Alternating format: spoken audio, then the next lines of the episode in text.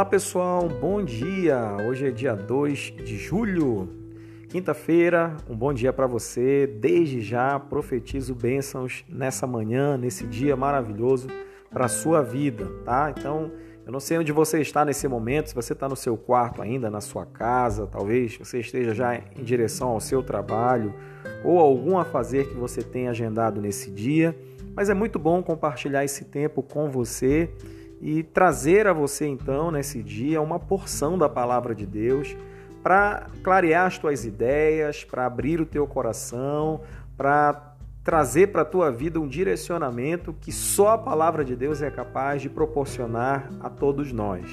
Então, queria que você realmente abrisse o seu coração para a reflexão de hoje, porque Deus vai falar diretamente ao teu coração. Eu não somente profetizo isso, mas eu tomo posse no nome de Jesus. O tema de hoje fala sobre ignorar a Deus, ou melhor, ignorando a Deus. O texto base está no livro de Salmo, capítulo 63, do verso 1 ao verso 8. Então, você pode acessar a sua Bíblia ou então é, fazer com calma essa leitura na sua casa, mas eu te recomendo isso, que você pare depois com calma e leia com muita calma esse texto. Além da reflexão que é feita, é muito importante você pedir, você ter esse momento de leitura e pedir direcionamento do Espírito Santo para que você venha, o Espírito Santo venha trazer o entendimento para você captar aquilo que Deus está separando para você como mensagem nesse dia. Amém, queridos? Então, faça isso em alguma hora do dia, que com certeza vai ser muito mais edificante. Muito bem, vamos lá. É, a chave ao poder espiritual ela não está na autoconfiança. Tá? Então, por mais que nós tenhamos livros de autoajuda, por mais que hoje nós tenhamos muitas palestras motivacionais, né, direcionamento para que você entenda que você pode, que você tem a força, que você tem o domínio sobre a situação, nada contra os livros de autoajuda e muito menos as palestras motivacionais. Elas têm sim o seu valor.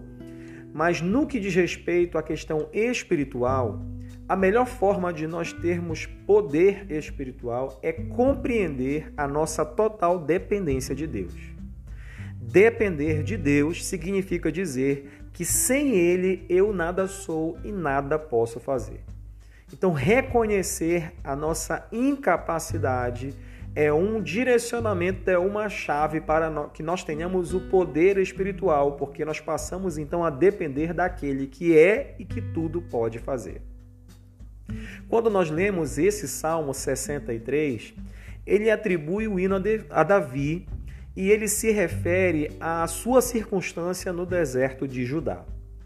Quando nós pensamos no contexto histórico, uma forte possibilidade é o tempo da fuga de Davi diante da revolta liderada por seu filho Absalão, quando Davi e seus homens leais eles passaram o ribeiro de Cedron e, seguindo o, e seguiram o caminho do deserto.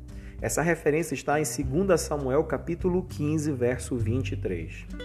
Então, foi um momento, sem dúvida, de grande tristeza na vida de Davi. Problemas com os seus próprios filhos haviam mergulhado a nação que Davi amava em uma guerra civil. Então, Absalão, ele se levantou contra o seu próprio pai em uma tentativa de golpe.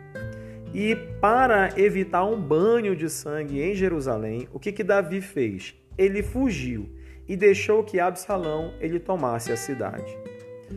Obviamente cheio de vergonha e aparentemente fraco, Davi ele olhou para Deus e orou. Eu não sei se talvez você esteja nessa situação de profunda vergonha ou constrangimento e aparente fraqueza. Faça como Davi fez. Eleve o teu olhar ao Senhor e fale com ele, ore, converse com Deus nessa manhã. Então, o Salmo 63 ele pode ser um exemplo das suas palavras nesse momento. Então a oração de Davi ela pode nessa manhã ser a tua oração. As palavras desse salmo, elas não são egoístas, nem focadas em pedidos feitos por Davi. elas na verdade são expressões de louvor e de confiança que Deus fará o que for melhor, como ele sempre faz. Da profunda tristeza e fragilidade, o que que Davi lhe faz? Ele pronuncia versos de adoração, desejando a exaltação de Deus e não honras para si. Os primeiros versos eles expressam o anseio de Davi na busca da presença de Deus. Então ele diz assim: Ó oh Deus, tu és o meu Deus forte. Eu te busco ansiosamente, a minha alma tem sede de ti, como o corpo te almeja, como terra, meu corpo te almeja, como terra árida, exausta sem água.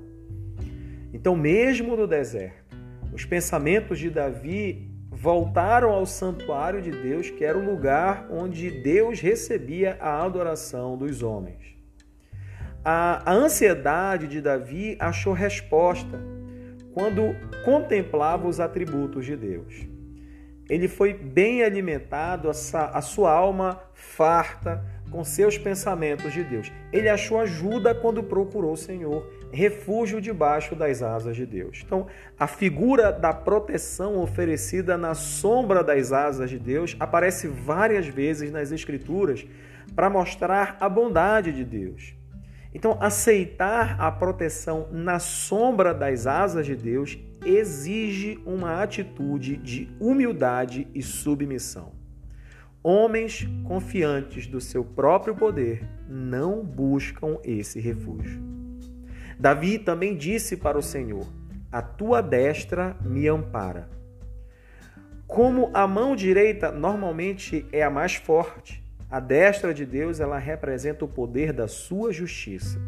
Quando a Bíblia então ela fala da posição de Jesus à destra do Pai, ela afirma o seguinte: que existe em Jesus posição de autoridade. Então Davi, ele demonstra sua confiança na ação de Deus por meio do contraste entre o destino dos seus perseguidores, entregues ao poder da espada, e o rei fiel, feliz na presença de Deus. O poder de Deus contra os seus inimigos implica na proteção daqueles que estão em comunhão com Ele, que é o motivo da alegria do rei.